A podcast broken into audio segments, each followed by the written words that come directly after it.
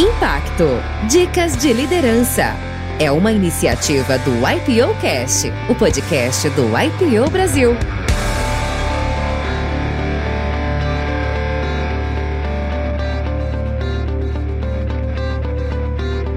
Sou Jaime Nicolato Correia, né? Tenho 58 anos, vou fazer 59 esse ano. Então já sou um W no IPO, né? Hoje um Gold. Tenho de carreira já vou fazer, comecei na mineração nesse mercado em 1992, então são 30 anos.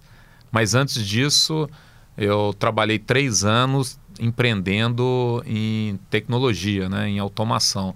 Então, se contar a carreira de empreendedor, eu vou falar que são 33 anos, uma jornada é, bacana.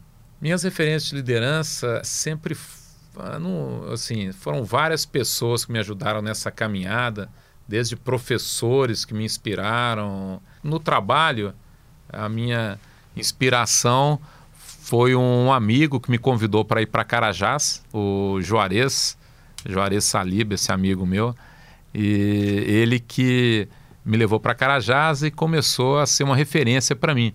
Ele pensava fora da caixa, sempre tinha um tempo livre para pensar e eu fui descobrindo como achar o meu caminho de ter esse tempo livre, né? E pensando sempre também, né? Como eu, eu sempre fui um bom aluno e tinha tudo que eu conseguia, assim, através da execução e dos estudos, ele me deu um aprendizado, né?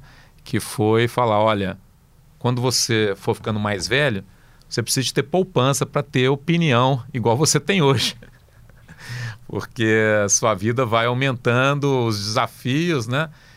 Esse conselho que ele me deu, eu segui muita risca e foi fundamental, eu acho, para continuar é, seguindo esse caminho de desafios que foram gigantes, né? Refazer projetos, reestruturar projetos e projetos com grande dificuldade de funding, né? É, né? Para eu ter coragem de fazer isso, esse conselho dele lá atrás. E sempre também, eu acho que, né, como referência, o Dr. Eliezer, que já pensava em reestruturações de projetos, em né, desenvolvimento sustentável.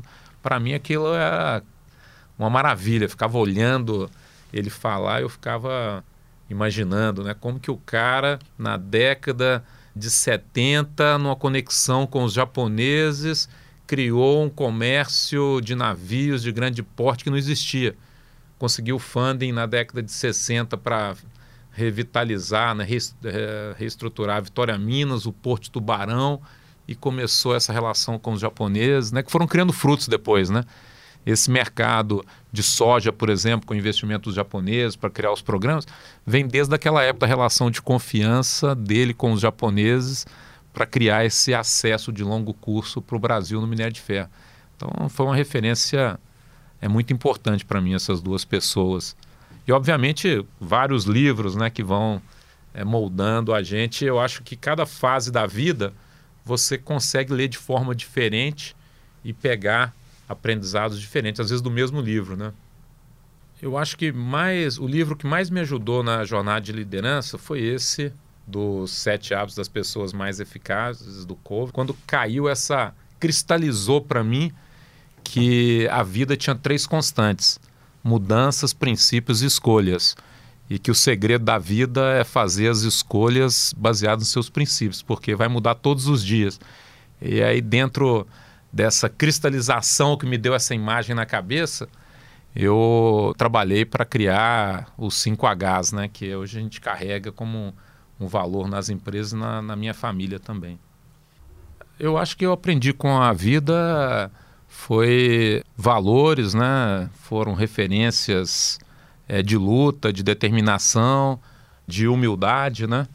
Para poder conectar com as pessoas e transformar é, você estando mais próximo das pessoas, né? Conectando com valores. Acho que isso que, que a vida me ensinou, né? Eu sempre é, fui um cara, como eu disse, muito ligado em tecnologia, automação e tal, e eu consegui escalar essas mudanças no dia que eu conectei as duas coisas com as pessoas.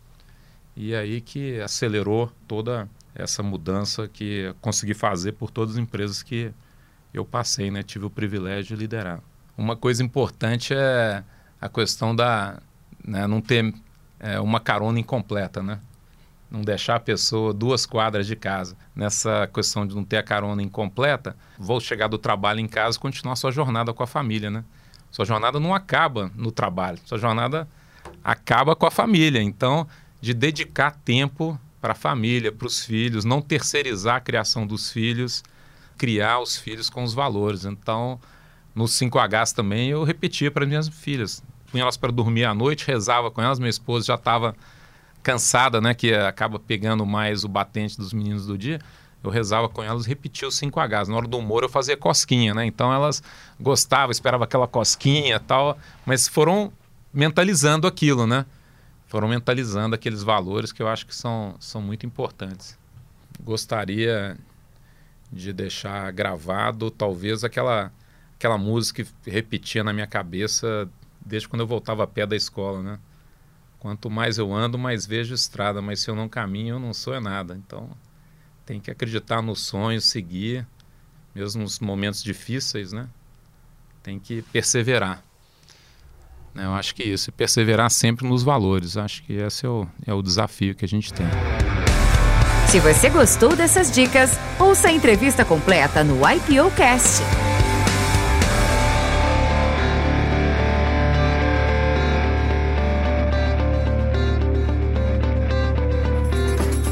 produção, voz e conteúdo.